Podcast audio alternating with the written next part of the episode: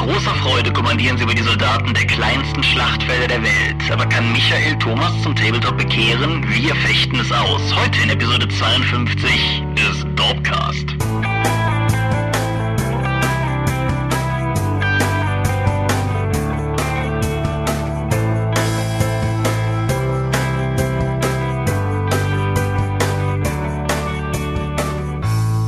Hi und herzlich willkommen zur 52. Episode des Dorpcast. Einmal mehr sind wir hier und haben uns ein Thema ausgesucht. In diesem Fall ein Thema, das wir schon mehrfach angekündigt und versprochen haben und das wir heute nun endlich einlösen wollen. Wir, das meint zum einen dich. Michael Mingers, guten Abend. Und zum anderen mich, Thomas Michalski. Hoi. Und dieses großartige Thema ist Tabletop. Hüppchen schubsen. Miniaturenspiel. Hurra! Genau, damit ist diese Folge gewissermaßen der dunkle Zwilling der LARP-Episode, in der ich mein Nischenhobby vorstellen konnte, mit dem du nichts anfangen kannst. Und heute kannst du dein Nischenhobby vorstellen, mit dem ich nichts anfangen kann. Noch nicht. Noch nicht, genau. Vielleicht, vielleicht gelingt dir ja die Bekehrung. Aber gut, zuerst Medienshop. Ich habe etwas gelesen, und zwar einen Roman namens Penny Dreadful. Da muss man an dieser Stelle nun einhaken und heutzutage sagen, dass der überhaupt nichts mit der Fernsehserie Penny Dreadful zu tun hat. Stattdessen ist es ein Roman zum Rollenspiel Mage the Ascension. Aha, wo kommt der denn jetzt her? Der kommt von Drive-Thru. Der ist ursprünglich 2004 erschienen als Fortsetzungsroman kostenlos auf der White Wolf Webseite. Das ist ja schon ein Warnsignal. Und ist dann 2012 als E-Book neu aufgelegt worden. Und in dieser Form habe ich ihn auch gelesen. Das Buch wurde geschrieben von Kevin Andrew Murphy und greift eine Figur auf, die Mage-Liebhabern, denke ich, etwas sagen könnte, nämlich eben die titelgebende Penny Dreadful oder mit bürgerlichem Namen Penelope Ann Dritzkowski. Eine der prominenteren, wie soll ich sagen, ikonischen Figuren aus dem ganzen Mage-Umfeld. Und das Buch ist echt nicht gut. Schön. Also, es gelingt. Ist es wenigstens kurz? Nein, es äh, misst umgerechnete 409 Seiten. Ach du meine Güte. Ja, das hat mich auch ein bisschen gewundert, hatte ich nicht mitgerechnet, aber ja. Nein, die, der, der grundsätzliche Plot schließt an an diverse Entwicklungen, die Penelope schon innerhalb von Kurzgeschichten in den Quellenbüchern und so durchlebt hatte. Und sie gerät im Laufe der Geschichte relativ schnell in eine neue Position. Sie wird nämlich als Kindermädchen eingestellt. Und an diesem Punkt lohnt es sich ganz kurz nur auszuholen, um zu erklären, wie viele World of Darkness Sünden da in einem eingefasst sind. Weil zum einen besitzt Penny Dreadful eine sprechende pseudodämonische Katze, die als ihr Berater fungiert. Zum anderen ist derjenige, der sie als Kindermädchen einstellt, ein Vampir. Und zum dritten haben da offensichtlich auch noch irgendwie Werwölfe ihre Pfoten im Spiel. Das ist ungefähr das, was in den ersten zwei Kapiteln passiert. Sie ist außerdem zwischenzeitlich der Vampir-Version von, also des noch lebenden Oscar Wilde begegnet und hat allerlei andere Dinge getan, die vom Power-Level und vom, vom ganzen von den ganzen Auswirkungen her so absurd groß sind, dass man sich ernsthaft fragt, was das Buch eigentlich von einem will. Was aber noch viel schlimmer ist, ist nicht, dass das Buch ganz eindeutig, sagen wir mal, in den 90ern konzipiert wurde, weil das für mich eigentlich eher noch so ein bisschen Charme ausgemacht hat, sondern was wirklich enervierend ist, ist, dass Penny, die als Ich-Erzählerin fungiert, unglaublich intertextuell ist. Und jeder zweite Satz ihrer inneren Gedanken besteht aus, ach, das erinnerte mich an das Zitat sowieso von XY. Das ist so unglaublich anstrengend zu lesen. Mhm. Ich hätte mich für die Geschichte an sich vielleicht sogar noch erwärmen können, weil der Hintergrund von Penny ist relativ cool. Wer den nicht kennt, es gibt da eine Kurzgeschichte zu in Truth Until Paradox, der Mage the Ascension Kurzgeschichtensammlung. Die wiederum lohnt sich. Aber das Buch hier ist halt, es ist mühselig zu lesen. Die Handlung des Kappes. Es ist auch noch lang dazu. Also, nee, keine Empfehlung meinerseits. Hm, okay, dann mache ich mal weiter. Ge völlig gehypt von den aktuellen Trailern zum neuen Mad Max Film, habe ich mir jetzt mal die englischsprachige Mad Max Blu-ray Box geholt. Mhm. Mit den ersten drei Teilen. Und ich ich muss sagen, Mad Max 2 ist ja einer der definierenden Filme meiner Jugend, also so Grundschulzeit, zusammen mit Running Man, damals als der ganze Scheiß noch ungeschnitten im Fernsehen lief. Ja, ich hatte eine mhm. erfüllte Kindheit. Ich habe auch Mad Max 3 gesehen, aber was ich tatsächlich niemals gesehen habe, war Mad Max 1 und das habe ich diese Woche nachgeholt. Das war eine interessante Erfahrung, nehme ich an. Das ist kein guter Film. Also so mal richtig nicht. Also der ist wirklich schrecklich. Die Stunts sind toll, die da drin vorkommen, aber der Rest ist Unfug. Also die komplette Dramaturgie, der Aufbau, die Figuren, äh, das Worldbuilding ist kompletter Hanebüchner Bullshit.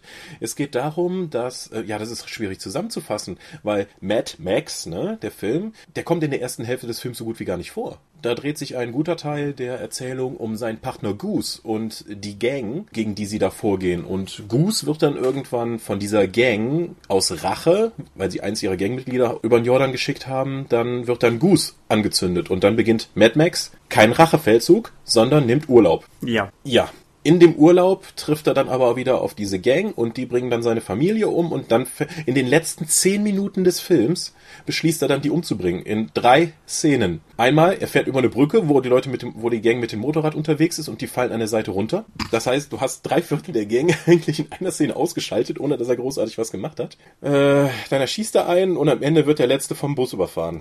Ich weiß es nicht. Es, es, es, der Film beginnt damit, dass da irgendwie steht, ein paar Jahre in der Zukunft. Es scheint die öffentliche Ordnung zusammengebrochen zu sein. Oder vielleicht ist es einfach nur Australien. Ich war da noch nie. Vielleicht ist das da so. Auf jeden Fall gibt es die Hall of Justice. Das ist ein heruntergekommenes Gebäude, wo die letzten Polizisten noch unterwegs sind. Es scheint also kein wirkliches Justizsystem mehr zu geben, außer dass eines der Gangglieder gefangen genommen wird, aber dann keiner zur Anhörung kommt und die deswegen wieder freilassen müssen. Es gibt also wohl noch irgendwie eine, es gibt noch Richter und Staatsanwälte und das ganze restliche Justizsystem, aber die Polizei nicht mehr? Und die Polizei scheint auch nicht mehr viel zu machen, als nur Leute, die schnell, zu schnell über die Straße zu fahren, hinterherzufahren und die abzudrängen. Ich verstehe es nicht. ja, ich, ich glaube, was man vielleicht an dieser Stelle kurz sagen sollte für diejenigen, die zuhören und denen es so geht wie dir, weil ich habe mit relativ vielen Leuten schon gesprochen, die entweder Mad Max 2 oder 3 präsent haben und allgemein wissen, dass die beiden Filme für sehr viel von dem ganzen Staubwüsten, Postapokalypsen-Ambiente, das wir heute so kennen, sehr, sehr verantwortlich sind. Mad Max 2 ist alleine dafür verantwortlich, wie wir uns heute Postapokalypse vorstellen. Ja. Alleine. Ich meine, das ist Konzept geben, die ganze Wirtschaftsform mit der Sand and Mohawk Driven Economy, wie man es so schön nennt. Die Lederjacken, die, die ganze Aufmachung, die, die Zitate daraus. Selbst jetzt Mad Max 4, der jetzt kommt, der auch wahnsinnig viel aus den alten Filmen zitiert. Fallout, jede Menge Comics. Äh, alles, was wir uns heute über Postapokalypse vorstellen, basiert auf Mad Max 2. Und Mad Max 1 ist so komplett seltsam anders. Ja, die, die Glorifizierung von Treibstoff und das, das rauchige Benzinige, was ja. ja der Neue auch wieder sehr zelebriert zum Beispiel, ist ja auch so ein, so ein Faktor. Ja, ist völlig richtig. Na, genau. Und man, man muss einfach wissen, für den Fall, dass man den nicht kennt, einfach mal einen YouTube-Trailer zumindest raussuchen, um mal ein paar Eindrücke zu kriegen. Mad Max 1 ist so vollständig anders, dass, wenn man nicht wüsste, dass der zur selben Reihe gehört, man es, glaube ich, von sich aus auch gar nicht vermuten würde. Nein, also der, der Trailer ist auch komplett irreführend, weil der halt nur Mel Gibson zeigt. Das sind aber fast alle Szenen mit ihm aus dem gesamten Film zusammengeschnitten. Also ja. viel von dem Film hat einfach Leerlauf. Ja, ich meine, das ist natürlich ein totaler Indie-Film gewesen, wenn ich das richtig weiß. Also, ja. so, wie man es heute nennen würde. Aber ja, also ich denke, man sollte den mal gesehen haben, wenn man für sich in Anspruch nehmen möchte, sozusagen Genrefilmkenner zu sein. Es ist aber kein Film, den ich aufgrund seiner Qualität empfehlen würde, sondern wenn aufgrund seiner historischen Bedeutung. Mhm.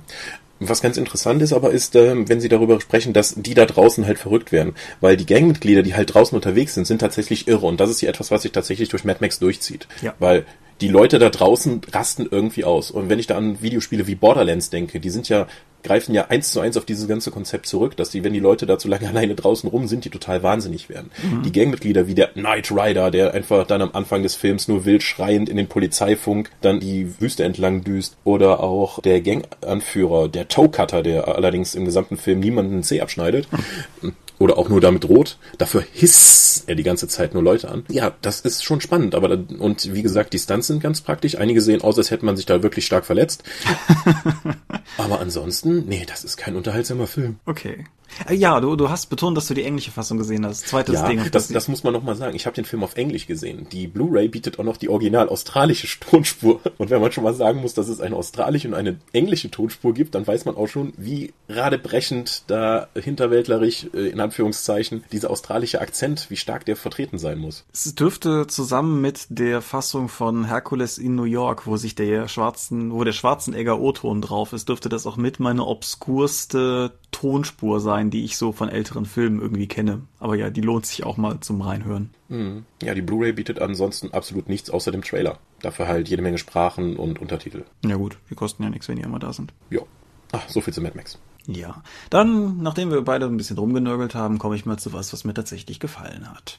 Catherine ist eines der seltsamsten Videospiele, die ich in den letzten Jahren gespielt habe. Für diejenigen, denen das Ding noch nicht untergekommen ist, in kurzen Worten. Man spielt eine schlachsige Gestalt namens Vincent Brooks. Vincent ist mit einer hübschen jungen Frau namens Catherine liiert und es geht so langsam aber sicher auf das, auf die Ehe zu, mehr oder weniger, beziehungsweise das bildet sich im Spiel gerade so heraus. Und das ist zwar für ihn, sagen wir mal, eine, eine Schwelle, für die er sich vielleicht selbst nicht direkt gewappnet fühlt, aber gleichzeitig etwas, mit dem er sich durchaus dann auseinandersetzen kann. Das Problem ist, dass er mehr oder weniger zu Beginn des Spiels morgens aufwacht und feststellt, dass er die Nacht offensichtlich mit einer jungen Frau namens Catherine verbracht hat, einer anderen. Und ab diesem Zeitpunkt offensichtlich so etwas wie eine Affäre mit der hat. Nicht, dass er dafür selber viel beitragen würde. Es ist vielmehr so, dass sie halt irgendwie immer wieder da ist. Und daraus entwickelt sich ein relativ obskures Beziehungsgeflecht, das spätestens, sagen wir mal, nach ein, zwei Stunden Spielzeit auch massiv übernatürliche und metaphysische Aspekte irgendwie ansammelt und was einen in keiner Weise darauf vorbereitet, wie das eigentliche Gameplay dieses Spiels funktioniert. Weil das Ganze gliedert sich in zwei verschiedene Teile. Der eine Teil spielt immer in derselben Bar. Da kann man mit Vincent, also Vincent steuernd, kann man mit Vincent mit seinen Kumpeln reden, sich über das unterhalten, was gerade so in der Stadt vorgeht. Was nämlich in der Stadt vor allen Dingen vorgeht, ist, dass junge Männer offensichtlich auf sehr seltsame Weise zu Tode kommen. Und während das Spiel so weiterläuft, stellt man auch fest, dass mit jedem Abend, den man sozusagen in dieser Kneipe verbringt, weniger Gäste da sind. Und wenn man sich unterhält, findet man halt heraus, dass dieser und jener gerade Selbstmord begangen hat und so weiter und so fort. Da steuert sich das Spiel wie ein Adventure. Das ist aber eigentlich nur das, was zwischen den Leveln passiert. Denn die eigentlichen Level sind eine sehr komplexe, sehr gut spielbare, sehr fordernde, glorifizierte Version von Kistenschieberätseln. Das klingt alles sehr französisch, aber es ist ein japanisches Spiel, oder? Ist ein japanisches Spiel, ja. weil man in jeder Nacht sozusagen Albträume hat. Und um aus diesem Albtraum erwachen zu können, muss man einen Turm erklimmen. Und dieser Turm ist halt sozusagen dieses riesige Kistenschieberätsel jeweils. Es gibt mehrere Passagen, die man einfach nur bewältigen muss, indem man halt Kisten schiebt. Es gibt in mehreren Leveln das Problem, dass anthropomorphe Schafe sich auf diesem Turm rumtreiben, die ebenfalls versuchen, die Spitze zu erreichen. Den muss man dann irgendwie aus dem Weg gehen oder die kann man noch runterschubsen oder so. Und jeweils zu, zum letzten Abschnitt jedes Albtraums gibt es dann noch irgendetwas, was einen für diesen letzten Abschnitt hinaufjagt. Und da wird das Spiel dann wirklich creepy, weil das auch durchaus mal monströse mutierte Riesenbabys sein können, die einen da hochhetzen. Wie du schon sagst, es klingt alles sehr seltsam hier. Ich habe Französisch gesagt, aber ja, ich weiß, ja. was du meinst. Und das Spiel ist unglaublich gut. Es hat mir zum einen gefallen, weil die Kistenschieberätsel tatsächlich fordernd sind. Das sind gute, spielbare, faire Puzzle, die einem, sagen wir mal, durchaus Gedankenkraft abverlangen, die aber lösbar sind und fair bleiben und die auch einfach cool inszeniert sind. Und auf der anderen Seite ist dieses ganze ganze drumherum mit diesen Abenden in der Kneipe, mit den Gesprächen, die man führt, mit dieser seltsamen Doppelbeziehung mit Catherine und Catherine, eine mit C, eine mit K geschrieben, mit denen man auch durchaus interagiert, über Textnachrichten, die man aus der Kneipe herausschreibt und wo man auch durchaus einen gewissen Einfluss darauf hat, wie sich das Ganze weiterentwickelt. Das Spiel hat neun verschiedene Enden, soweit ich weiß. Und ja, der, der Teil ist halt auch durchaus spannend und fesselnd und die erzählte Story ist auch noch cool. Also kurzum, wer guckt, wer Interesse jetzt hat nach dem, was ich hier vor mich hingebrabbelt habe, guckt euch mal einen Trailer an. wenn euch die Ästhetik dann anspricht, dann gebt dem Spiel auf jeden Fall eine Chance, weil es für mich definitiv eine der besten Spielerfahrungen der letzten Monate gewesen ist.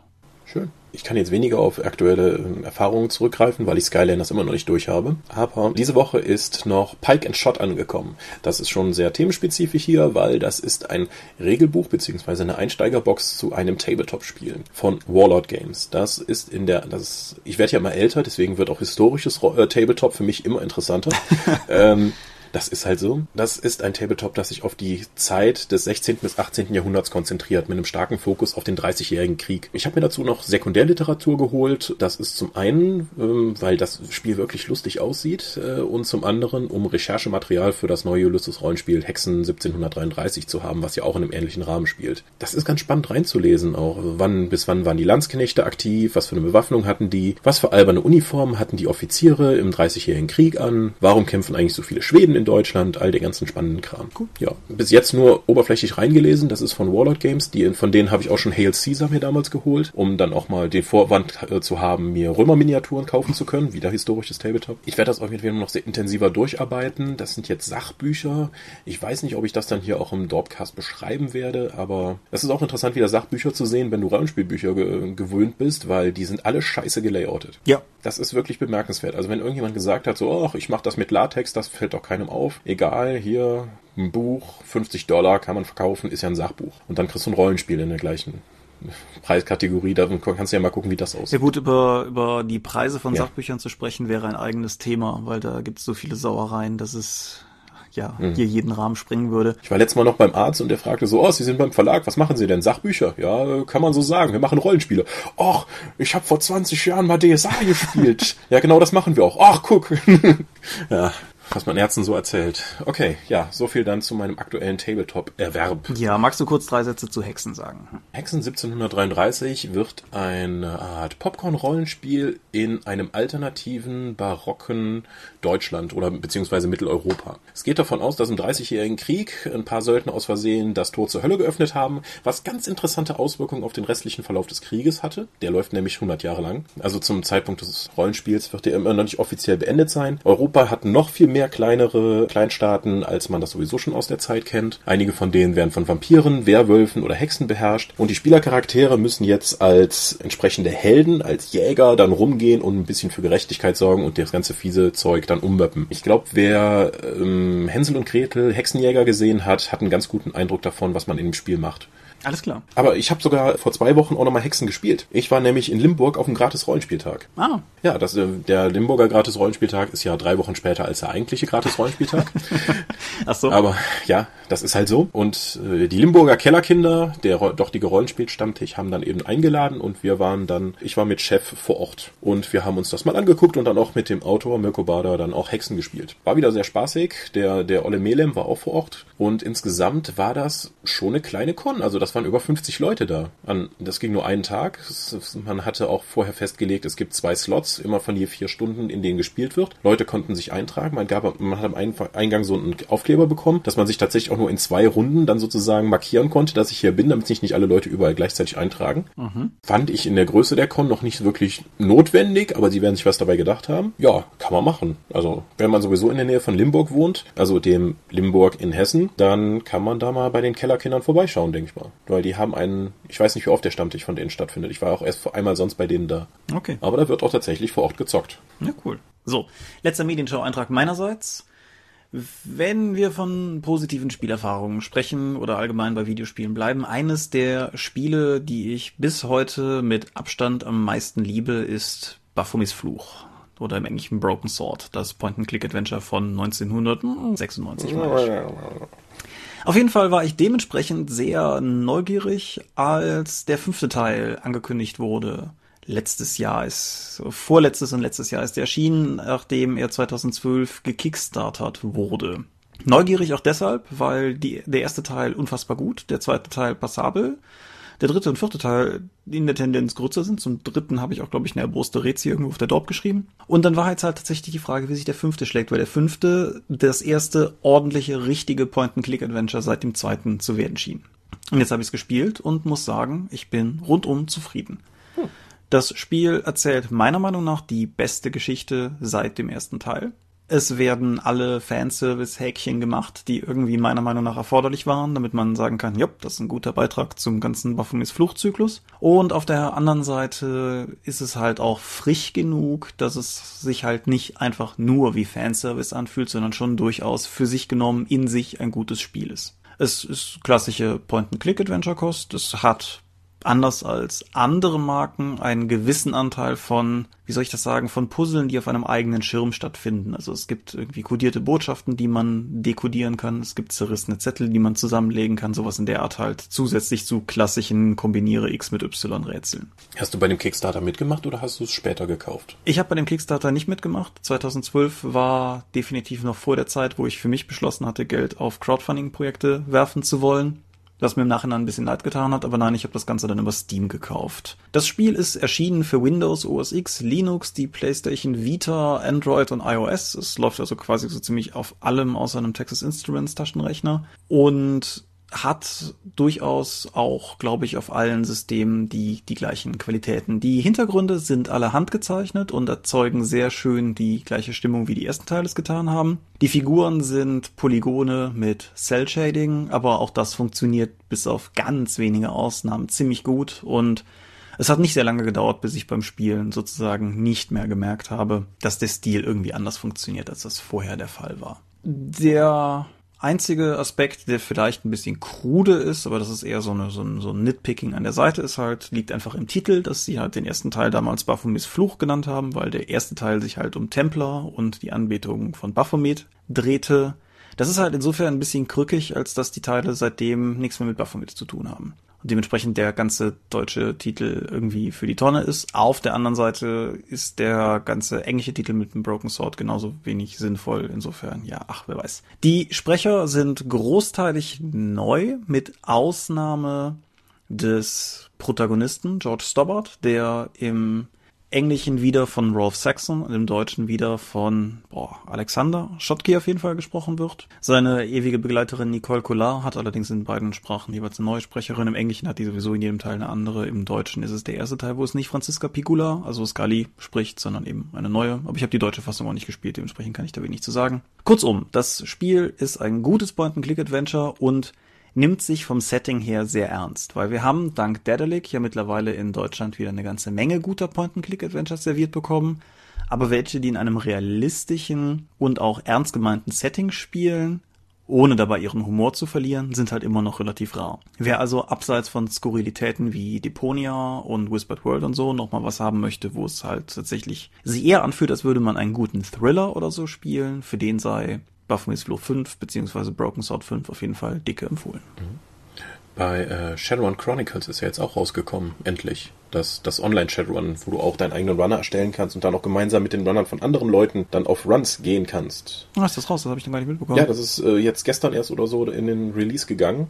Ich habe die, auch ich habe damals den Kickstarter mitgemacht, jetzt ist es endlich raus. Ich bin aber noch nicht dazu gekommen, mir das anzuschauen. Das scheint sowieso momentan so ein bisschen die Zeit zu sein, wo sich die Kickstarter-Ankündigungen der, der ersten großen Welle sozusagen ein bisschen entladen. Ich habe gesehen, der zweite Teil von dem Double ähm, Adventure. Ja, also in der gleichen Woche, das haben sie sogar in ihrer Release Note erwähnt. Genau, und vor kurzem ist jetzt Pillars of Eternity erschienen und hat nur hervorragendste Kritiken bekommen, soweit ich das gesehen habe. Ja, wie, wie hat die GameStar geschrieben? Wir haben ein sehr gutes Spiel erwartet, was wir bekamen, war ein Meisterwerk. Ja, das, das trifft aber durchaus den Tenor von quasi allem, was ich irgendwie in, in der Richtung sozusagen mitbekommen habe. Also ist durchaus eine, eine ganz interessante Sache und ich denke, da werde ich auch auf das ein. Also gerade hier Broken World, das entsprechende Double Fine Adventure. Das werde ich dann entsprechend auch demnächst mal erwähnen, weil das habe ich auch gekauft, aber wollte ich nicht spielen, bis nicht beide Teile da sind. Du kannst dir auch mal das Shadowrun Chronicles anschauen, da können wir vielleicht mal gemeinsam Runner erstellen und die Ja, losschicken. ich mag doch keine Online-Spiele, aber mich interessiert, also die, die Shadowrun Solo-Titel reizen mich nach wie vor. Mal gucken. Ja, Dragonfall habe ich angefangen zu spielen, war bis dahin, bis zum, bis die Stunde oder so, die ich reingespielt habe, auch großartig. Ich spiele hier in Berlin. Ich spiele es aber auf Englisch,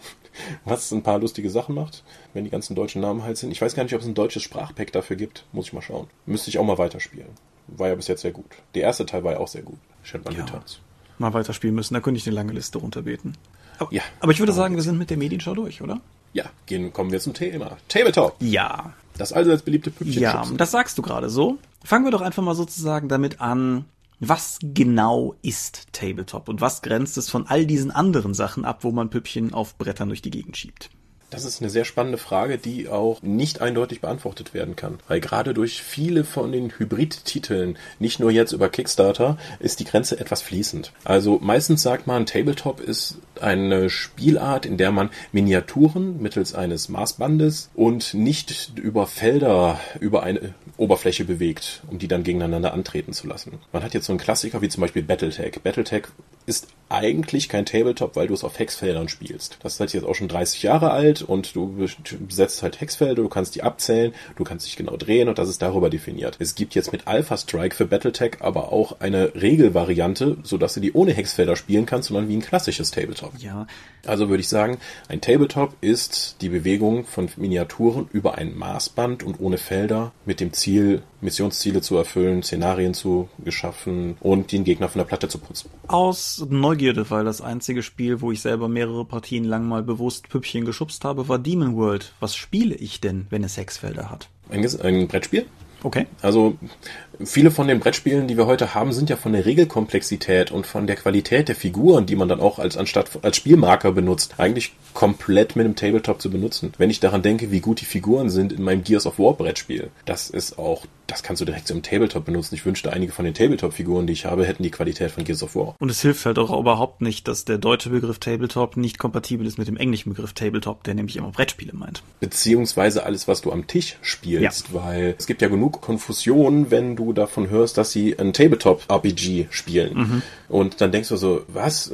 Heißt das, die setzen Miniaturen für die Kämpfe ein? Wie habe ich mir das vorzustellen? Nein, es das heißt einfach nur, das ist, ist eine Abgrenzung zum Online-Rollenspiel, sondern dass du einfach mit Freunden um den Tisch sitzt und da Rollenspiel betreibst, statt über den Computer. Ja, ich dachte jetzt auch vor allen Dingen zum Beispiel an Will Wheatons YouTube-Serie, die ja auch Tabletop heißt und die ja. eben Brettspiele behandelt. Beziehungsweise mit dem Spin-off jetzt, dass es auch noch eine Rollenspielkampagne da geben wird. Ja, und sie haben ja auch mal Fiasco gespielt, also insofern ja gut. Aber bevor wir uns jetzt in Will Wheaton-Verse verlieren, zurück zu, mhm. zu den Tabletops. Okay. Man sagt, im Tabletop höre ich immer wieder, es gibt fünf Säulen des Hobbys. Basteln, malen, sammeln, zocken und meckern.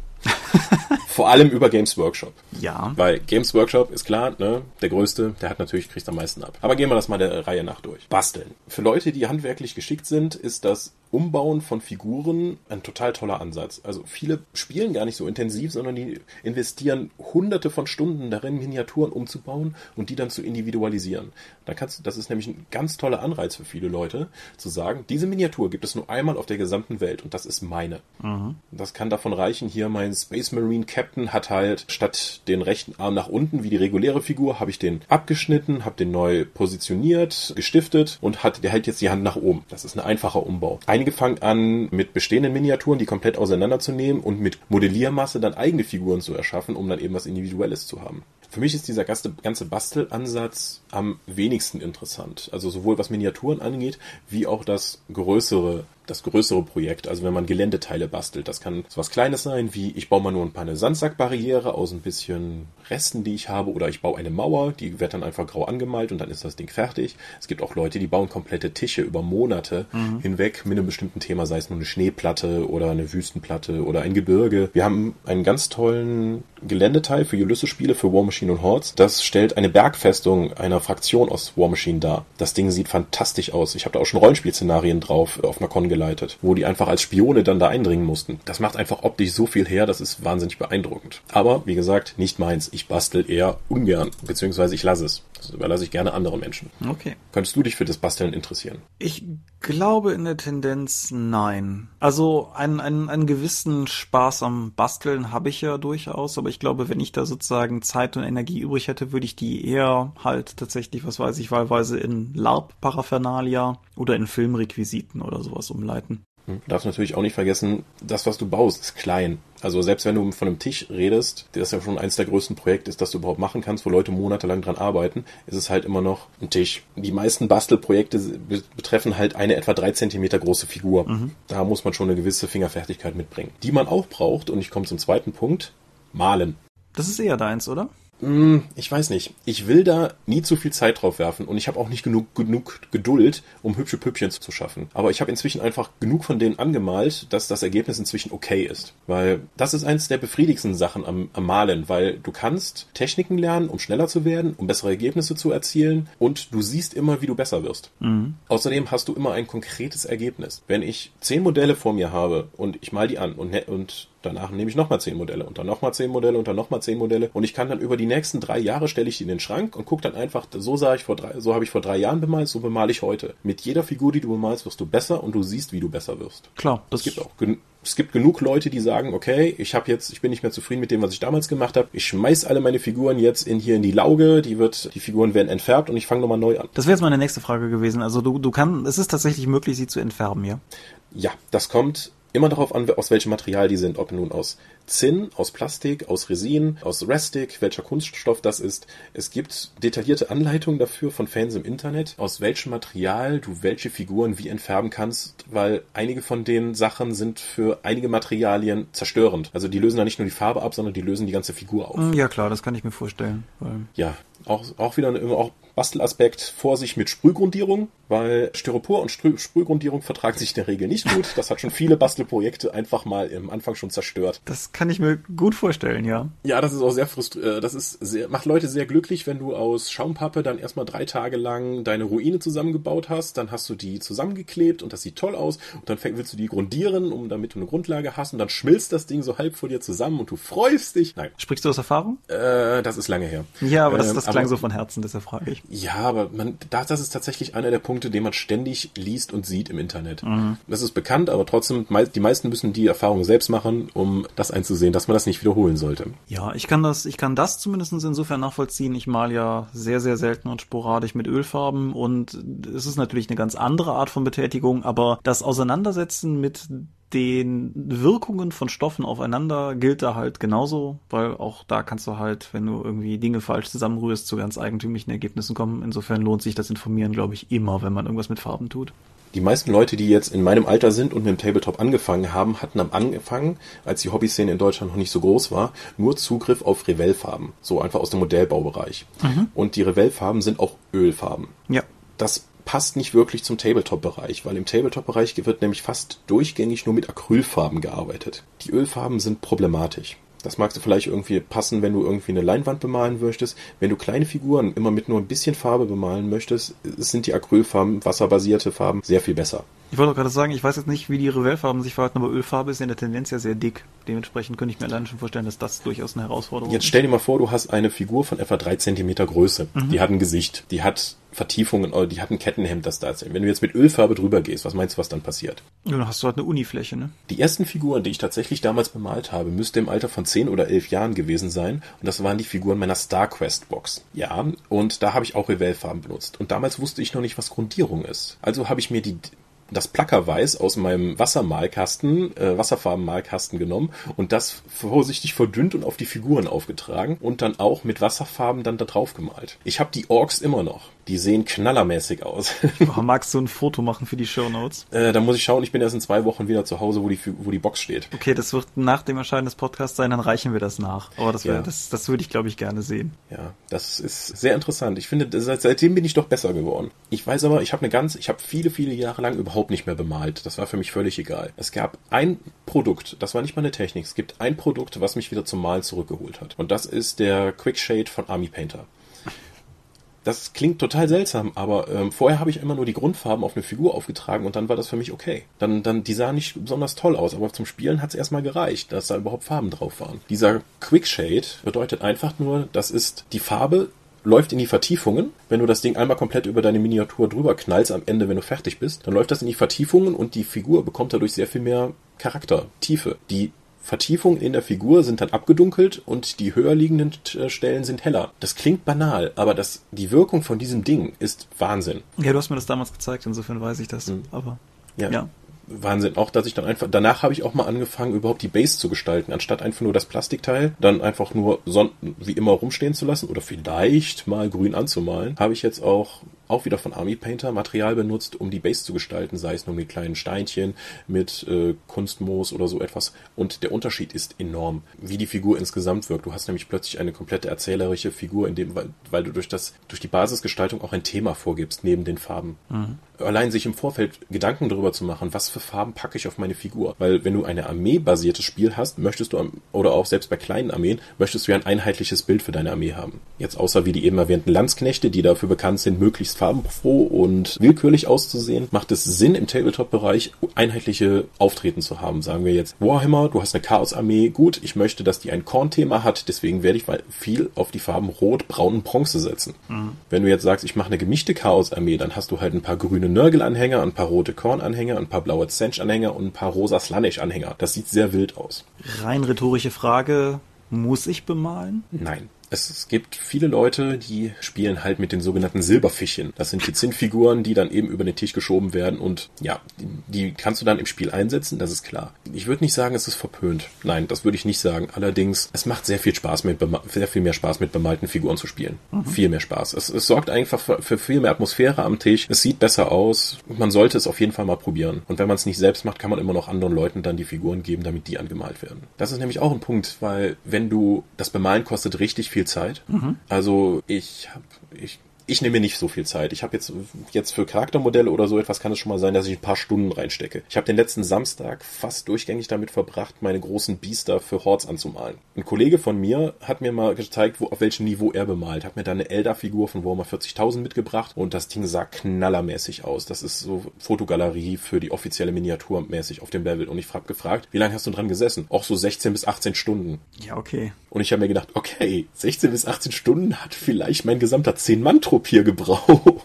Ich hätte einfach nicht genug Geduld dafür. Der andere Punkt ist natürlich, möchte ich die ganzen Peripherieartikel zum Tabletop dann auch noch kaufen, die zum Malen dazugehören. Das wie Pinsel, Miniaturen, entsprechende Unterlage. Ich brauche passende Beleuchtung, um richtig bemalen zu können. Ansonsten kann ich nur tagsüber bemalen und wer ist da schon zu Hause. Das geht auch richtig ins Geld. Und dann kann es sich tatsächlich lohnen, einen Bemalservice oder einen Freund zu fragen, der das gegen Geld macht, dem einfach die Figuren zu geben, dem Geld dafür in die Hand zu drücken und der macht damit seine gesamten Ausrüstung, die er hat, macht er halt die Figuren schon so fertig, wie du sie haben möchtest. Das habe ich gerade den Leuten empfohlen, die jetzt mit Schicksalspfade anfangen wollten. Die sagten dann, ja, hier, ich habe jetzt sechs Figuren für Schicksalspfade. Wie soll ich denn bemalen? Ja, du hast sechs Figuren. Du könntest jetzt entscheiden, dafür jetzt nochmal 60 Euro auszugeben, um die von einem Profi bemalen zu lassen. Oder du gibst nochmal 60 bis 80 Euro aus, um eine Grundausstattung an Bemalkram und allen passenden Farben zu haben. Plus die Zeit, die du investieren musst. Das muss jeder für sich selbst wissen. Ich würde sagen, da ist dann halt die Frage, ob man das Bemalen zu einem Hobby oder zum Teil des Hobbys machen will oder ob es einem nur darum geht, bemalte Figuren zu haben, schätze ich. Ja, ich muss inzwischen sagen, ich finde das äußerst meditativ zu bemalen. Mhm. Ich habe nicht immer Bock drauf, aber wenn irgendwie äh, alles war stressig, dann kann man sich tatsächlich mal vier bis sechs Stunden hinsetzen und Figuren bemalen und dabei Podcasts hören oder so etwas. Und sich einfach auch konzentriert auf diese eine Sache, nur auf die Fertigstellung der, äh, des Modells zu konzentrieren, ist befriedigend, weil du auch immer siehst, wie es weitergeht. Mit jedem Körperteil, das du fertig bemalt hast, ist halt wieder etwas fertig und du siehst es. Du kannst am Ende des Tages, siehst du dein Ergebnis. Vieles von dem, was wir tun, ist ja eben sehr abstrakt. Ja. Und du siehst das Ergebnis erst später. Wie mach mal ein Buch, ja, anderthalb, du arbeitest anderthalb Jahre und dann kommt vielleicht ein gedrucktes Werk am Ende raus. Wenn ich eine Figur vor mir stehen habe, ist die am Anfang noch unbemalt, dann grundiere ich die, dann kommen die Grundfarben drauf, dann kommen die Akzente, dann kommen die Details, dann kommt der Wash drüber, dann mache ich die Basis, dann kommt Lack drüber und dann ist die fertig. Ich kann jeden einzelnen Schritt nachvollziehen und mit jedem Schritt, finde ich, ist es befriedigend, den zu sehen. Ja. Ja, was, was du sagst, kann ich, kann ich gerade beim Büchermachen durchaus beim Layout bestätigen. Das ist einer der Gründe, warum ich gerne Layoute im Vergleich zu anderen buchbezogenen Tätigkeiten, weil es eine im Normalfall Aufgabe ist, deren Ende absehbar ist, wenn es nicht gerade eins unserer Bücher aus der Hölle ist. Mhm. Und wo du halt auch tatsächlich dann irgendwo zwischendrin mutmaßlich mal an den Punkt kommst, wo du dich fragst, was du mit deinem Leben eigentlich gerade anfängst. Aber dann irgendwann, wenn, wenn das Buch halt fertig ist, nur durch die, schon allein durch die exportierte PDF durchscrollen kannst, du halt einfach siehst, was du getan hast. Und das ist mhm. so endlos viel befriedigender, als wenn du, was weiß ich, was lektoriert hast und da die Frucht deiner Arbeit ein komplett rot durchkommentierter Text ist, den du irgendeiner armen Sau weitergibst, damit sie das sozusagen nur einarbeiten arbeiten kann. Mhm. Ja. Da, das also deswegen finde ich Bemalen auch interessant. Nächster Punkt, nächste Säule des Tabletop-Hobbys. Sammeln. Mhm. Ich habe auch Figuren nur, weil ich sie geil finde, nicht weil ich mit ihnen spielen möchte. Unbedingt. Ich habe mir eine komplette Armee aus Steampunk Preußen für Dystopian Legions zusammengestellt und bemalt. Und erst nach fast zwei Jahren, nachdem ich damit angefangen habe, habe ich zum ersten Mal gespielt. Ja, okay. Und dann hat es mir auch nicht gefallen. Aber das hat mich auch, das hat mir einen relativen Dämpfer verpasst, auch noch den Rest meiner Armee anzumalen. Gerade so diesen riesen Panzer, den sie haben, die Walze mit ihrer Tesla-Kanone oben drauf. Aber dieses Steampunk Preußen, ich gehe immer noch zu meinem Schrank, gucke mir die an und bin zufrieden mit dem, was ich da habe, weil mir das Design von den Figuren gefällt, weil mir das Farbschema gefällt, das blau-graue, was ich für sie gewählt habe, was ich draufgepackt habe. Ich finde, ich habe an dem kann ich kann kann ich sehr gut sehen, wie sich meine Bemaltechnik weiterentwickelt hat. Sie sind jetzt immer noch, ich habe vor allen Dingen dann im Phantasos Bemalstudio in Wiesbaden gespielt. Viele Grüße und die machen das beruflich und wenn die ihre Modelle aufs Feld schicken, dann sieht das schon mal ganz anders aus, als wenn ich meinen Hobbybereich da mache. Trotzdem kann ich immer noch sagen, mit den Preußen bin ich relativ zufrieden und ich finde, die sehen immer noch so cool aus. Ich habe ja sogar auf der Dorp mal von einigen von diesen Modellen mit Savage Worlds Regeln versehen, die Teutonenritter, der Ritter ja. des Deutschen Ordens für Dystopian Le Savage Dystopian Legions, wenn man danach mal gucken möchte.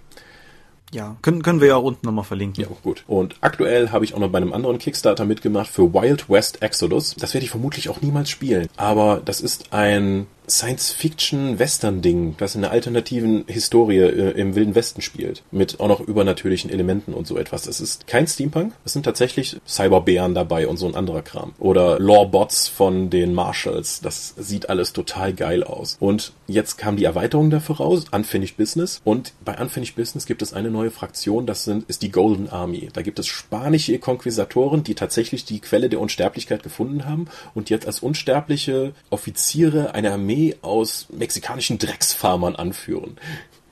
Und die Modelle davon fand ich so geil, dass ich die einfach haben, dass ich da mitmachen musste. Ich hoffe, die werden in Ende des Jahres erst oder so ausgeliefert, aber ich freue mich total drauf. Auch als ich die Horasia für Schicksalspfade gesehen habe, habe ich mir gedacht, die möchte ich eigentlich mal nehmen. Ich, Schicksalspfade ist sicher nicht mein favorisiertes System, weil es zu nah an DSA ist, aber die Horasia fand ich einfach so cool. Deswegen habe ich die auch mal dann auch, habe ich sogar begleitend auf einer Artikelreihe bei Ulysses dann nach und nach angemalt. Da waren auch einige Bemaltipps von mir drin und Techniken, wie man das machen kann. Weil ich glaube, gerade bei Schicksalspfade sind viele Rollenspieler nochmal, die das einfach ausprobiert haben und die haben noch nicht unbedingt diese Tabletop-Erfahrung. Ich denke auch, das ist ja durchaus eine, eine ganz eigene Form von sozusagen nochmal Insiderwissen.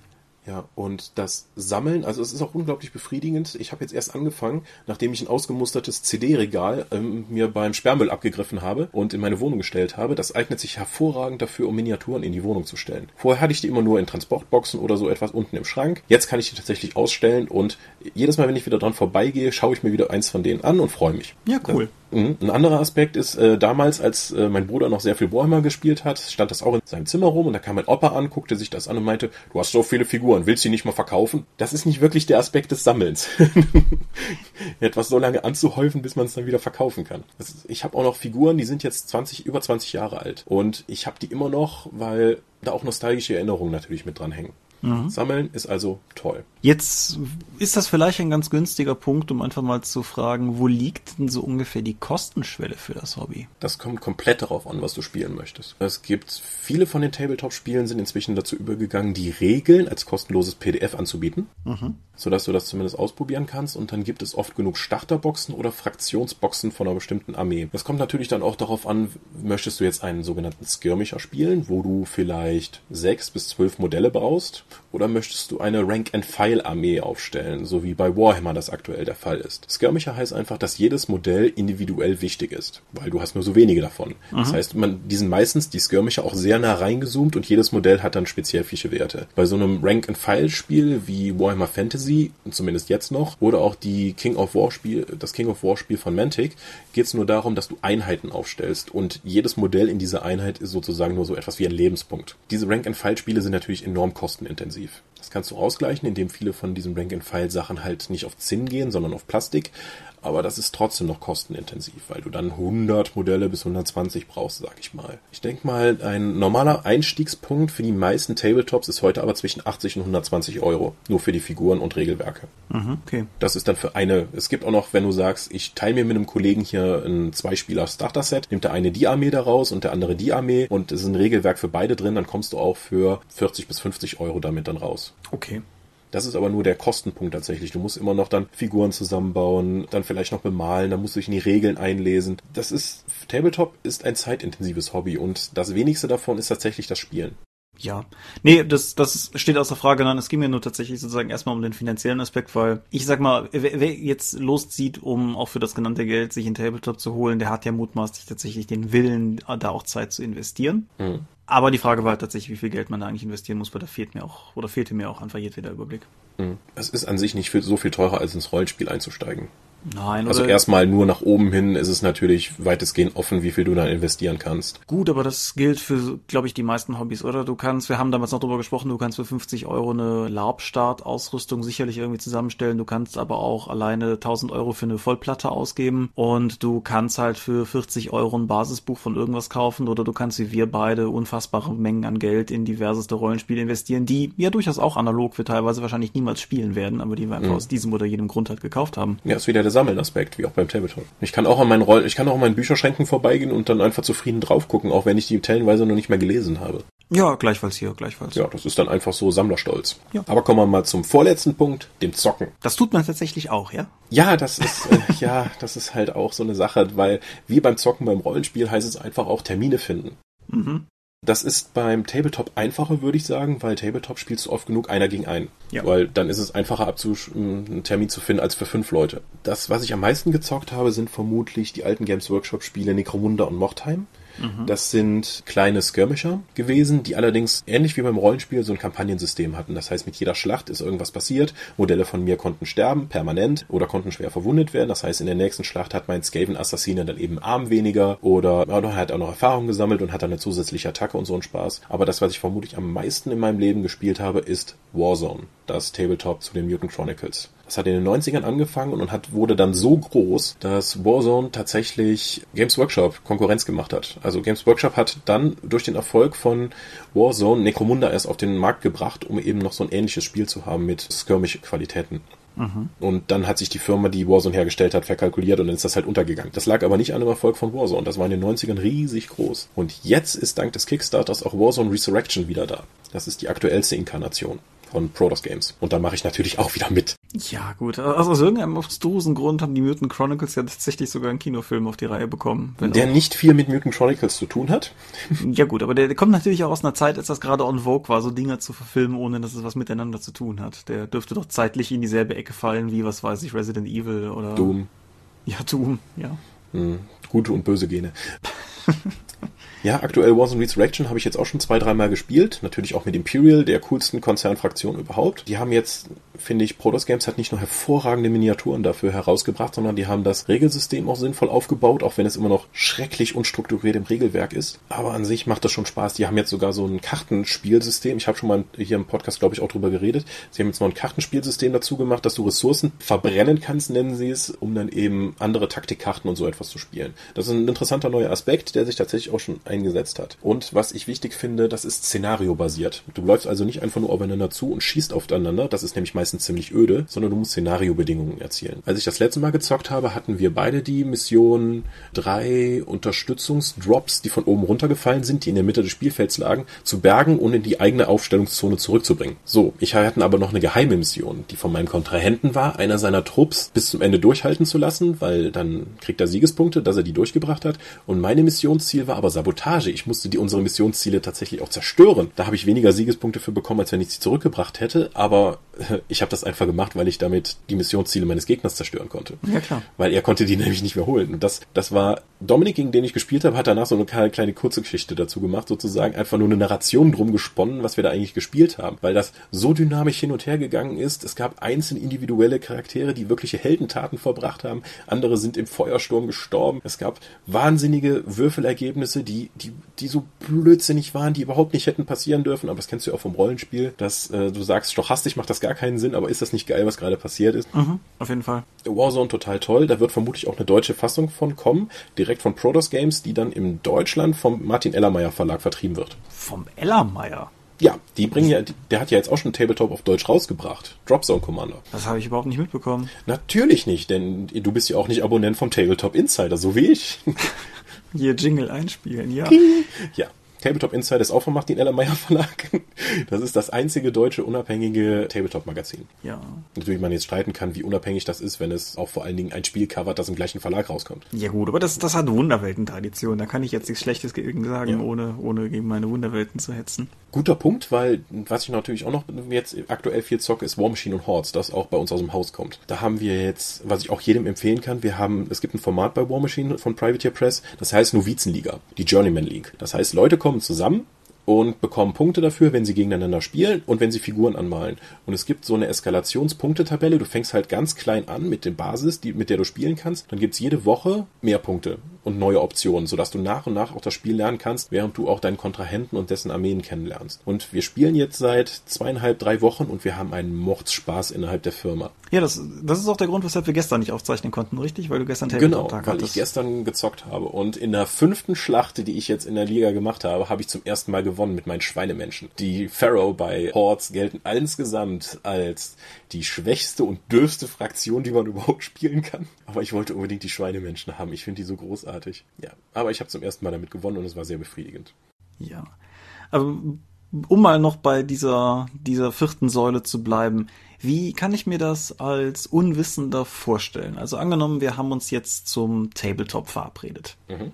Dann nehme ich an, schleppt einer die seine Armee zum anderen. Ja, wir spielen jetzt in der Firma, aber oder du spielst halt an einem neutralen Ort wie einem Laden, der vor Ort wo du auch die Miniaturen kaufst, oder ein Spieleclub. Das tatsächliche Zocken ist ja der, was mich auch sehr reizt am Tabletop, der kompetitive Ansatz. Mhm. Und der funktioniert auf mehreren Ebenen. Das beginnt erstmal in so einem strategischen Aspekt der Armeezusammenstellung. Du hast ja verschiedene Truppen zur Auswahl anhand deiner Fraktion, die du spielst. Und dann musst du auswählen für die Punkte, die wir ausgemacht haben, die wir heute spielen, was nehme ich dafür mit. Mhm. Oder auch jetzt bei Warzone zum Beispiel, welche Strategiekarten packe ich, packe ich ein. Das ist erstmal die strategische Idee, wie sollte die Schlacht ablaufen. Und dann kommt der Einsatz auf dem Feld, die taktische Komponente. Wo stelle ich meine Einheiten auf? Wie lasse ich sie vorrücken? Ist es manchmal sinnvoller, sie zurückzuziehen, anstatt auf, auf, sie, auf den Gegner zu schießen? Mit welchem meiner Trupps nehme ich das strategische Ziel ein? Mit welchem kämpfe ich den Feind? Ja, ja. Wir treffen uns, wir stellen unsere Armeen auf, wir suchen ein Szenario aus oder würfeln es aus und ziehen das dann durch. Es ist in den meisten Fällen auch noch immer noch ein Würfelspiel, wie jetzt auch mein Sieg der Pharaoh gezeigt hat, weil mein Gegner einfach konstant scheiße gewürfelt hat. Das war unglaublich. Und wenn er sagt, okay, um dich zu treffen, brauche ich eine 3, würfel 2 wie 6 und das ist die 1 und danach ist es nochmal die 1 und dann habe ich ihn einfach geschlagen, nachdem er mich dreimal hintereinander verfehlt hat. Ja. Wie Würdest du, also würdest du sagen, dass das Ganze, du hast gesagt, es ist kompetitiv, würdest du sagen, neigen, neigt der generische Tabletop-Spieler während der Partie eher zu verbissenem Siegverhalten oder ist es letztendlich doch eine gesellige Tätigkeit. Das kommt drauf an, erstmal welches Spiel du spielst, weil ich habe da ganz unterschiedliche Szenen erlebt und ich habe auch innerhalb dieser Szene, je nachdem, wo ich gespielt habe, ganz unterschiedliche Menschen kennengelernt. Also es kann sehr gesellig, gesellig kameradschaftlich sein, wo man sich auch aufeinander hinweist und einfach nur wegen des Spaßes da ist. Oder man kann auch sehr arschig auf Sieg spielen. Also so richtige trollische, Trollbärte. Im Tabletop-Bereich nennt man das bärtige Armeen, wenn du aufstellst, die halt nur auf einen bestimmten Siegfokus hin aufgearbeitet sind, zur totalen Vernichtung. Ich habe beides erlebt. Also ich habe irgendwann mal gesagt, wer beim Rollenspielen wegen sozialer Inkompatibilität aussortiert wurde, landet beim Tabletop.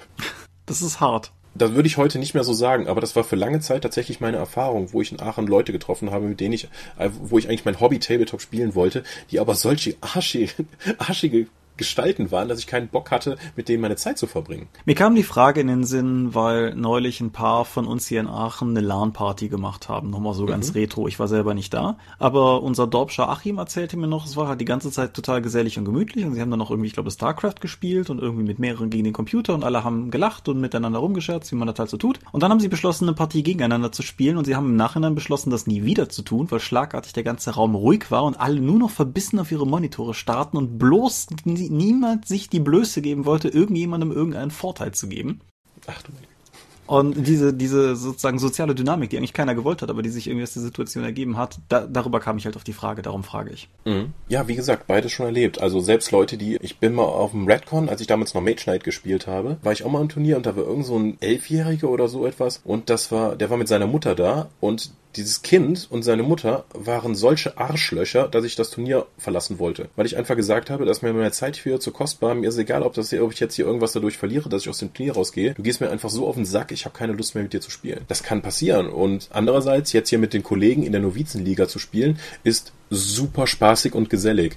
Gut, ich muss sagen, seitdem wir da gemeinsam spielen, jede Woche jetzt, es kommt zu erhöhtem Trash-Talk unter den Kollegen. Ja, gut, das, das ist ja, das ist ja guter Ton. Das, das ist guter Ton. Also tatsächlich so, dann irgendwie heute dann noch vom Vertriebschef gehört so, ah, da bist du wieder. Und nächstes Mal kriege ich dich mit den Würfeln und ah, deine Schweine sind da eh scheiße. Ach komm, hör auf, du hast, schieb doch nicht alles auf die Würfel. Ja, ja, du wirst schon sehen. Das macht wirklich Spaß. Ja gut, aber keine Ahnung, das tun wir beide auch, wenn wir Beat'em-Ups miteinander spielen oder so. Ja, klar. Ist, ne? und äh, dieser kompetitive Ansatz heißt ja nicht, dass es grundsätzlich was Schlechtes ist. Man kann gegeneinander kämpfen, auch verbissen, solange man aber noch merkt, dass es Spaß hat und mhm. solange man das noch macht, wächst man auch zusammen, finde ich. Also durch die gemeinsame Erfahrung und auch gegen, durch das Gegeneinander spielen. Das heißt nicht, aber wenn ich natürlich so welche Gestalten habe, wo ich direkt sage, Junge, du spielst hier nur auf Sieg, dir geht's gar nicht um das Zwischenmenschliche zwischen uns hier, sondern du machst mich hier einfach so lang. Das habe ich bei einem Verkäufer im Aachener Games Workshop erlebt. Ich habe eine Demo-Runde für Warhammer haben wollen und der hat mich derartig lang gemacht in diesem Demospiel Spiel, dass ich ohne Kauf rausgegangen bin, obwohl ich die feste, die, den festen Willen hatte, eine Grundbox mitzunehmen. Mhm. Dann sowas wie, okay, ja, äh, jetzt bin ich dran, du greifst jetzt meine Armee an, ich, was ich dir, das kann ich dir noch so sagen, die haben übrigens Erstschlag, die greifen immer zuerst an.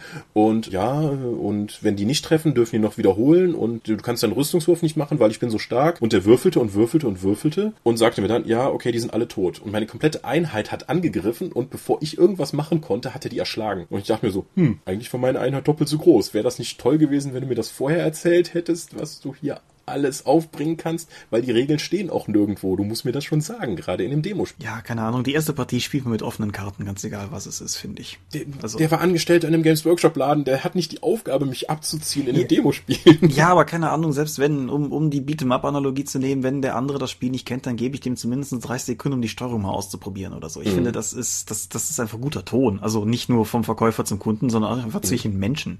Ja, wie gesagt, also je nach Szene unterschiedlich. Auch das, was ich bis jetzt bei War Machine und Hordes erfahren habe, über unsere firmeninterne Szene hinaus. Das gilt zwar als knallhartes Turniersystem. Äh, War Machine und Hordes sind sehr einfach zu lernen, aber wahnsinnig schwierig zu meistern. Da gibt es auf einem hohen Niveau, ich habe den Podcast von den deutschen Meistern und so etwas gehört. Ich habe keine Ahnung, worüber die sprechen. Wirklich, ich spiele, ich, ich bin der Redakteur für das Spiel und ich habe keine Ahnung, worüber die sprechen. Wenn die dann sagen, mit welchen Bedrohungsradien und welchen Talenten die dann aufeinander einwirken und dass man den und den nicht mitnehmen kann, weil dieser dieser Zauberspruch auf dieser Ebene, der dann so und so gespielt wird, auf Turnierebene ist das nochmal ein ganz anderes Spiel. Aber nichtsdestotrotz, die Turnierebene von War Machine und Hordes sind vor allen Dingen Leute, die gerne zusammen feiern und das Spiel auch abfeiern. Mhm. Dafür gibt es auch so tolle dann Turnierformate wie das Trash-Spielen, wo du die schlechtstmöglichste Armeeliste baust und dann die am Anfang des Spiels deinem Gegner gibt und der mit deinen Modellen dann was reißen muss, was ich ein total tolles Turnierformat finde. Und es gibt auch für War Machine und Hordes Beer Machine. da wird halt immer mal wieder getrunken, um Wiederholungswürfe zu bekommen oder so okay. etwas.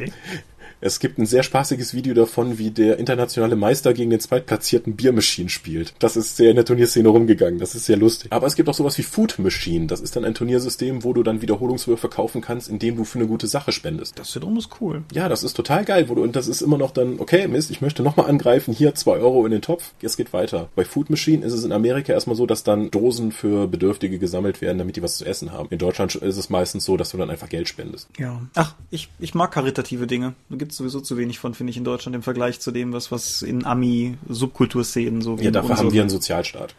Das ist richtig. Den es in Amerika nicht gibt. Ja, das ist richtig. Aber gut, das, das ist halt auch etwas. Und das kannst du natürlich nicht sagen. Obwohl es sehr, sehr Turnier-Sieggetrieben ist, gibt es da immer noch sehr viel Feierei und Freundschaft unter den Leuten. Das habe ich bei vielen Warhammer-Spielern so nicht gesehen. Das kann sein, dass sich das inzwischen geändert habe. Ich habe nicht mehr viel mit dem Spiel zu tun. Mhm. Und dennoch ist die letzte Säule, über die wir noch nicht gesprochen haben, das Meckern, richtig? Genau. Das hat sogar damals, mit, als ich mit DopTV zum ersten Mal auf der Spielmesse war und wir Games Workshop interviewt haben, hat der Pressesprecher von Games Workshop, der damalige, hat ja auch die fünf Säulen genannt und hat dann auch als letztes genannt Meckern über Games Workshop. Das, das sehen die tatsächlich dann auch intern als eine der Säulen des Hobbys. Wenn irgendwo auf einer Tabletop-News-Seite irgendwas Neues zu Games Workshop gemacht wird, ist sicher wie das Abend in der Kirche, dass einer der ersten Kommentare sich darüber aufregt, wie teuer das ist. Ja, okay. Sich über, sich über Games Workshop-Preise zu ärgern und das öffentlich kundzutun, ist seit 20 Jahren ein fester Bestandteil der Tabletop-Szene. Oder auch andere Sachen wie bei Privateer Press. Äh, das ist eine 10-Mann-Einheit, da gibt es nur zwei verschiedene Posen, was ist denn das doofes? Das kommt genauso sicher wie das Games Workshop Preisargument. Wobei das Preisargument inzwischen auch bei Privateer Press Spielen, also War Machine Hordes, immer öfters auftaucht. Zu Recht. Meckern ist auch sehr, ist natürlich auch sehr definierend für eine Szene. Wenn ich gemeinsam mit jemand anderem gegen etwas bin, haben wir etwas gemeinsam und wir können darüber reden. Ja, es ist ja, es ist ja durchaus auch in anderen Szenebereichen zu haben, ne? Ich meine, die Rollenspielszene hat auch ihre typischen Meckerfelder. Und wenn auf einen meiner typischen Film-News-Seiten irgendwas zu einem Marvel-Film steht, kommen mit Sicherheit die DC-Leute, die mir erzählen, dass das alles Mist ist und umgekehrt. Also, ich denke, das ist halt auch was sehr Menschliches einfach. Hm. Ja, äh, aber Meckern gehört halt auch dazu. Also und lange Diskussionen darüber führen. Das gibt auch lange Diskussionen darüber, wenn gerade im historischen Tabletop-Bereich, wenn du in den Zweiten Weltkrieg kommst, muss oder insgesamt im historischen Bereich muss ich meine Figuren authentisch anmalen oder kann ich die so anmalen, wie ich möchte, weil es ist mein Spiel. Wie wer, wie gehe ich mit verfassungsfeindlichen Symbolen um, wenn ich eine deutsche Armee im Zweiten Weltkrieg spielen, im Zweiten Weltkriegsszenario spielen möchte? Okay, ja. Was sogar für uns in den Vertrieb relevant war, weil als wir noch Flames of War hatten, was ein historisches Tabletop im Zweiten Weltkrieg ist, kamen viele von den äh, entsprechenden entsprechenden Figuren in Blistern, wo hinten verfassungsfeindliche Symbole drauf waren. Das heißt, die Leute saßen dann im Lager und mit dem schwarzen Edding und haben die erstmal unkenntlich gemacht, bevor wir die verkaufen konnten. Hart. Ja, sowieso. Deswegen ist historisches Tabletop aus dieser Zeit eben in Deutschland noch kaum verbreitet. Das, das fängt jetzt wieder mit Bold Action an von Warehouse Games, ist jetzt eine deutsche Version davon erschienen. Das ist ein sehr einfaches, sehr zugängliches Tabletop-System, zumindest aus dem historischen Bereich. Sowas wie das eingangs erwähnte Pike and Shot oder auch Hail Caesar sind wesentlich komplexer und ins Detail, um eben die historischen Gegebenheiten darzustellen. Normalerweise hast du im Tabletop auch eine vereinbarte Punktwert, um dann eben ausgeglichene Armeen aufstellen zu können. Bei historischen Tabletops ist das oftmals nicht der Fall, sondern dann spielst du einfach, dann sprichst du am Anfang mit deinem Kontrahenten ab, was wollen wir für ein Szenario spielen, wie ist das aufgebaut und manchmal ist das eben unfair. Da gibt es keine, da gibt es eher selten Punktwerte. Gibt es denn auch, sagen wir mal, ist es angesagt, mit historischen Tabletops tatsächlich historische Begebenheiten nachzuspielen? Ja, ständig. Okay. Das ist eine der Hauptsachen. Das siehst du auch auf großen Tabletop-Conventions, wenn dann komplette Platten dann aufgebaut werden, um eben den Zulu-Krieg, eine Schlacht daraus nachzustellen oder die Schlacht vom Agincourt oder Bannockburn oder so etwas. Ja, das ist sehr, sehr gegeben. Das bedingt die Unfairheit. Das Ja. ist ein Wort. Aber das bedingt das ja auf jeden Fall auch. Aber Tabletop, trotz des kompetitiven Ansatz, heißt es nicht, dass man damit keine narrativen Kampagnen erleben kann. Oder allgemein narrative Geschichten. Wie eben schon das von Warzone erzählt, das war einfach zusammengewürfeltes Szenario. Keine unserer Charaktere war benannt. Nichtsdestotrotz hat sich eine komplette Geschichte ergeben daraus, wie gekämpft wurde. Wer wo stand. Es gibt es aber noch darüber hinaus, sagen wir mal, wie bei Infinity Paradiso. Das ist ein Kampagnenband. Dort kannst du, hast du mehrere miteinander verknüpfte Szenarien und je nachdem, wer eins gewonnen hat, hat das Auswirkungen dann auf das nächste. Du hast auch einen Charakter dabei, der ein Agent ist und der sammelt während der Szenarien auch noch Erfahrungspunkte und wird dann eben auch besser. Oder einen allgemeinen Kampagnenbonus, wie schon bei Necromunda oder Mochtheim eben erwähnt, was praktisch auch schon ein Rollenspiel ist, wo Charaktere sich entwickeln, Verletzungen erleiden, Erfahrungspunkte bekommen, neue Fähigkeiten lernen. Das finde ich wahnsinnig interessant und noch ein großer Spaß.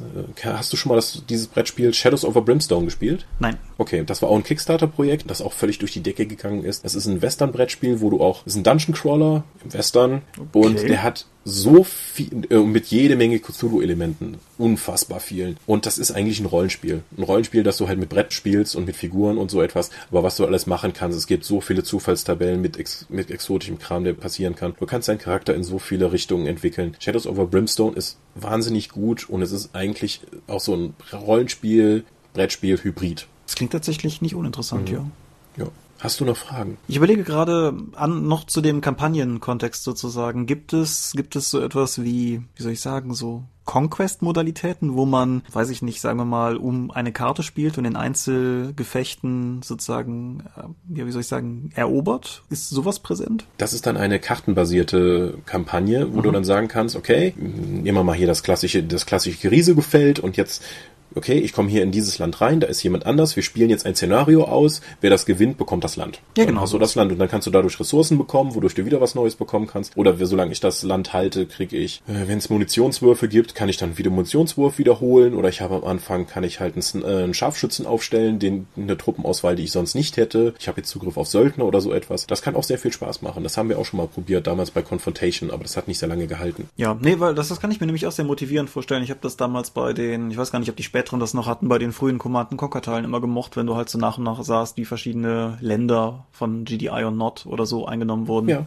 ja. Das fand ich eigentlich immer ganz cool. Das in diesem optischen Element hilft das auf jeden Fall. Jetzt noch ein paar, vielleicht ein paar zum, wir sind schon relativ weit in der Zeit, um ein paar Empfehlungen noch rauszusprechen. Einsatz im Rollenspiel. Viele setzen gerne Tabletop-Miniaturen ein oder auch in, insgesamt Miniaturen, um Kämpfe darzustellen oder einfach nur eine repräsentative Figur des eigenen Charakters zu haben. Da möchte ich von Reaper die Bones-Reihe empfehlen. Das war auch ein Kickstarter. Die haben halt ein sehr weiches Plastik dadurch entwickelt, womit sie ihre alten Zinnmodelle neu auflegen können. Und da kostet ein Minotaurus so irgendwie 2,70 Euro. Ja, die hast du, glaube ich, auch im Dropcast schon mehrfach erwähnt. Das sind doch die, wo Ja. du sackweise Minis gekauft hast, oder? Ja, wo ich habe bei beiden Kickstarter mitgemacht. Ich habe jetzt eine riesige Kiste von diesem Zeug. Ja, also die sind für alle Leute, die einfach nur ein paar sagen möchten, okay, ich brauche einfach mal 40 Goblins, ich will aber nur 20 Euro ausgeben, dann kannst du das damit machen. Solange du keine großen Ambitionen hast, weil das ist sehr weiches Material, das verbiegt sich leicht, gerade bei den Speeren und so etwas. Aber Reaper bietet auch eine enorm breite Auswahl an Heldenmodellen. Sie haben sogar auf der Seite einen Hero Finder. Da kannst du dann eingeben, okay, ich hätte gern einen elfischen, Klick, Helden mit Kettenhemd, Klick und einem Speer, Klick. Dann gibt er dir alle Figuren aus, die dann eben diesen Kategorien entsprechen. Cool. So kannst du dann tatsächlich äh, direkt deinen Helden raussuchen. Ja, Empfehlungen. Tja, was habe ich für viele Empfehlungen? Ja, natürlich alles, was Ulysses rausbringt. Und Warzone. Und gerade weil ich total auf dem Trip bin, eben War Machine und Hordes, das hat eine immer größer werdende Fanbasis. Es ist, wie gesagt, einfach zu lernen, sehr schwer zu meistern. Man kann sich da wirklich, ich lerne mit jedem Spiel wirklich konkret was dazu und kann sagen, warum ich verloren habe. Das finde ich sehr befriedigend. Das glaube ich, ja. Mhm. Infinity, was bei uns rauskommt, das ist ein hochtaktisches und eher anspruchsvolles System. Allerdings kann man, da muss man wirklich ein Crack für sein. Und dann ist es dann aber auch wirklich sehr befriedigend, wenn deine Taktik aufgeht, weil mit verschiedenen, da musst du mit Feuerzonen arbeiten und da gibt es nicht das normale, ich bewege eine Einheit, du bewegst eine Einheit oder ich bewege meine Armee und du bewegst deine komplette Armee, wie es im Tabletop-Bereich sehr üblich ist. Du bekommst bei Infinity nur eine bestimmte Anzahl an Aktionen und die kannst du dann auf deine Figuren frei verteilen. Das macht es sehr dynamisch und du kannst auch reagieren, wenn ein Gegner um eine Ecke kommt, musst du halt nicht abwarten, bis du wieder dran bist, sondern kannst direkt eine Reaktion machen und auf den schießen. Deswegen sind Feuerkorridore da sehr wichtig. Ich würde es eher erfahreneren Tabletopern empfehlen. Battletech als detaillierte Konfliktsimulation in der Fernzukunft mit großen Maschinen, toll. Und Schicksalspfade, wenn man DSA eh mag. Ja. Gibt es online eine gute Anlaufstelle? Das ist schwierig, weil viele von den Tabletop-Communities auf ein Spiel oder auf eine bestimmte Spielgruppe spezialisiert sind. Magabotato sind dicht, oder? Magabotato haben den Betrieb weitestgehend eingestellt. Es gibt keine Videosendung mehr. Es gibt jetzt dann einen Podcast und es gibt immer noch Meldungen auf der Homepage. Der Dennis von Magabotato, der weitestgehend das Gesicht, der Moderator davon war, hat jetzt ein neues Format aufgemacht. Das heißt Deist. Der ist damit sogar in, hat damit jetzt mit Deist eine eigene Sendung in dem Twitch-Kanal von Rocket Beans bekommen, also den mhm. ehemaligen Games One-Leuten, und redet da jetzt auch einmal die Woche samstags über Tabletop. Weil ich glaube, ich verrate hier kein Geheimnis, wenn ich sage, dass Magabotato immer was war, wo wir von Dorp TV Augen ausgesehen draufgeschaut haben und uns gesagt haben, Mann, ist das ein Wert an Sendung. Ja, da sind auch Leute, also da waren Leute beschäftigt, die halt tatsächlich diesen Kram beruflich machen. Ja. Und die hatten ein Team von über einem Dutzend Leute. Die hatten einen ganz anderen Anspruch als wir und die haben immer fantastische Sendungen gemacht. Ja. Zum Thema Tabletop. Den Podcast von denen kann man immer noch heute hören.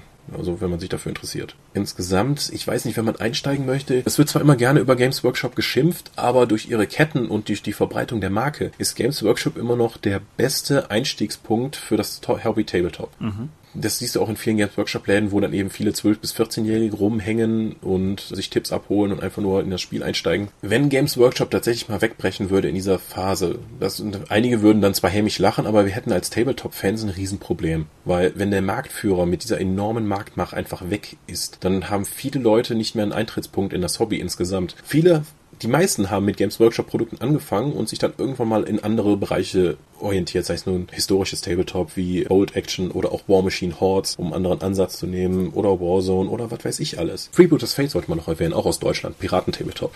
Benutzt anstatt, anstelle von Würfeln Karten, ist total toll. Wenn Games Workshop weg sein sollte, dann fehlt dieser Eintrittspunkt und dann kriegen wir keinen, es ist sehr viel schwieriger, neue Leute ins Hobby zu holen. Man muss nur bis zur Rollenspielszene gucken, um zu wissen, was passiert, wenn du die Präsenz in, oder die Erreichbarkeit für normale Leute sozusagen verlierst. Ja, klar, du kannst immer noch sagen, es ist immer noch über Amazon zu beziehen, der ganze Kram, oder sonst im Online-Shop. Aber es muss halt irgendwo rumstehen, damit Leute darauf aufmerksam werden. Miniaturen haben auch, finde ich, eine ganz große Anziehungskraft, dass man einfach drauf guckt und sagt, oh, das will ich auch, das ist ja cool. Irgendwann möchte ich auch mal so anmalen können. Irgendwann setze ich auch mal so viele Leute ein. Oder das möchte ich einfach mal ausprobieren. Ja. Hatte, fühlst du das nicht in dir, wenn du Miniaturen siehst, zu sagen, okay, ich möchte mal mit denen zocken? Nein, ich verstehe, was du meinst. Und ich kann mir auch durchaus vorstellen, dass die Miniaturen für Leute, die sich in deinen ersten beiden Säulen wohlfühlen, basteln, malen, dass die Miniaturen gerade für die eine hervorragende Einstiegsdroge sind, um überhaupt in das ganze Hobby reinzukommen. Und ich kann schöne Miniaturen durchaus sehr wertschätzen. Also das, das trifft vielleicht bei mir eher den, hat als Kind mit Ritterfiguren gespielt, Nerv als irgendwas anderes. Aber trotzdem, ich mag durchaus hübsche Modelle, das ist gar keine Frage. Aber nee, ich fürchte mir, mir fehlt der Impuls zu sagen, boah, da hätte ich jetzt auch mal Bock drauf. Vor allen Dingen da, wie gesagt, ist es sehr zeitintensiv. Also mal so ein bisschen Tabletop zu machen, geht meistens wird schwierig, außer du nimmst dir tatsächlich so etwas wie Schicksalspfade, wo du nur sechs Modelle brauchst. Ja, das ist klar. Ich meine, irgendwie, auch wenn du jetzt den, den Schritt hinmachst, so eben spielen, die Squares oder, oder Hexes verwenden. Ich vergesse es immer, das Tactics war das, was ich bei dir gespielt habe. Ja. Ne? Da, da hatte ich halt auch durchaus meinen Spaß dran. Das war cool, das mal gemacht zu haben. Waren irgendwie zwei schöne Partien mit Daniel, hat Laune gemacht. Aber da, da bin ich halt gesättigt. Aber wie gesagt, ich verstehe durchaus den Reiz, so ist das nicht. Mhm. Also verstehst du eher den Reiz von Tabletop, als ich den Reiz von Lab verstehen kann. So scheint es, ja. So scheint ja, es. Vielleicht bist du einfach nur toleranter als ich. Das wäre eine These, die ich dir nicht absprechen würde.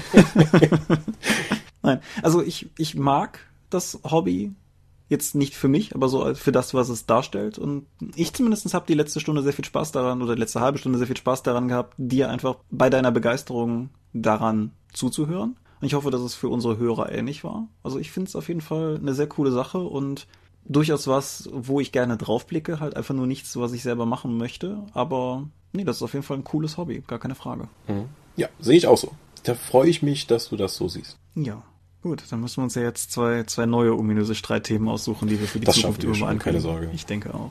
Gut, ein, ein kleiner Wurf Hinweise. Erstens, die nächste Folge des Dorpcast erscheint nicht wie üblich in 14 Tagen, sondern in 21 Tagen. Der Grund dafür ist in 14 Tagen das RPC. Und wir haben uns überlegt, für uns ist es ein unfassbarer Stress im Zuge der RPC-Vorbereitung für die Dorp und für die Arbeit auch noch einen Podcast zu produzieren, den dann keiner hört, weil die Leute in Köln sind. Und dann 14 Tage zu haben, bis wir einen Podcast dazu machen können, was sich auf der RPC so ergeben hat, ist auch unsexy. Dementsprechend schieben wir den eine Woche nach hinten und machen demnach in 21 Tagen eine Folge zur RPC. So wie jedes Jahr. In 14 Tagen, wenn wir das hier aufnehmen, startet der Mad Max im Kino. Ich werde am Premierentag in Düren sein und dem das wieder im Lumen gucken. In 3D und Englisch. Dann haben wir ja sogar was wie die Medienschau. Yeah! So, dann zweitens, es ist RPC, wie gerade schon gesagt. Das bedeutet, man kann uns alle treffen. Ole. Uns generell am Dorpstand, dich bei Ulysses. Ja, Wer also entsprechend Bock hat, mit uns zu quatschen, an dem einen oder anderen Stand sind wir zu finden und wir freuen uns auf jeden Fall auch drüber, mit ja. Leuten zu. Earthdawn kommt raus. Earthbound kommt raus, genau. Ja, wenn auch nur die Softcover-Variante. Die, die Hardcover-Variante mit den hübschen Bildchen hat es leider, äh, wird es nicht zur RPC schaffen, aller Voraussicht nach. Ha, ist schade, aber. Ja, sehr. Ja.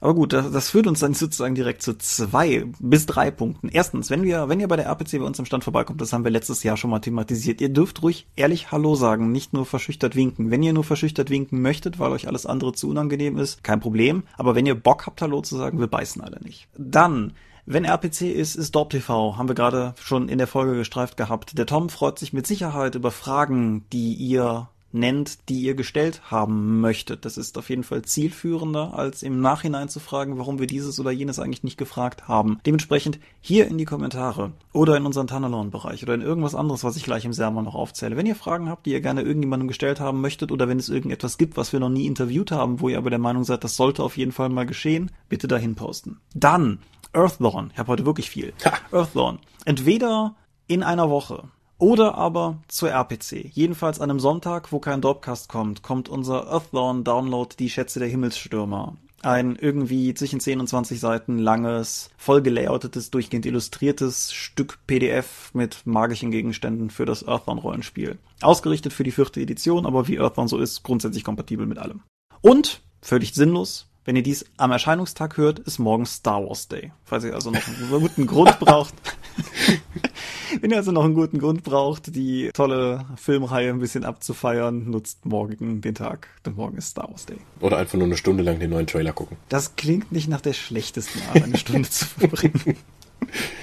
Okay, hast du noch irgendwas? Nein, danke. Ich glaube, ich denke, ich habe jetzt genug für die nächsten Dogcasts überhaupt geredet. Bedanke mich für deine Geduld, dass du hier meine Begeisterung eine Stunde lang ertragen hast. Ja, aber gerne doch. Wird eine lange Folge, sehe ich schon. So, der Sermon. Wir sind die Dorp. Unsere Webseite findet ihr unter www.die-dorp.de. Ihr könnt uns per RSS-Feed oder via RSP-Blogs folgen. Ihr könnt uns via iTunes abonnieren. Wir haben Accounts bei Facebook, bei Google+, bei YouTube und bei Twitter. Bei Twitter ist unter @die_dorp der Tom zu finden, unser aller Chef. Der freut sich aber auch immer über Feedback. Wenn es konkret an mich gehen soll, schreibt ihr an Seelenworte. Wenn es an dich gehen soll, schreibt ihr einen Kommentar auf die Webseite. Seelenworte ist auch der Name meines privaten Blogs. Und zur Drakon kann ich noch keinen Termin sagen. Wir, aber wir reden gerade mit dem Haus. Mit dem Haus. Ja, also mit der Verwaltung halt. Ah. Wir haben einen Wunschtermin, aber wir haben noch keine Antwort. Okay. Okay, dann bedanke ich mich für die Lehrstunde in Sachen Tabletop. Bedanke mich bei euch fürs Zuhören und würde sagen, wir hören uns dann in 21 Tagen wieder. Nach der RPC. Adios. Adieu und ciao, ciao.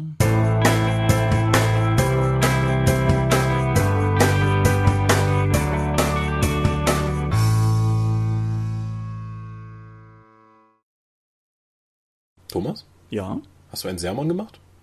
ja. Okay. Was habe ich denn gerade gemacht, direkt bevor wir aufgehört haben? Keine Ahnung, ich äh, scheitere mal geistig ab.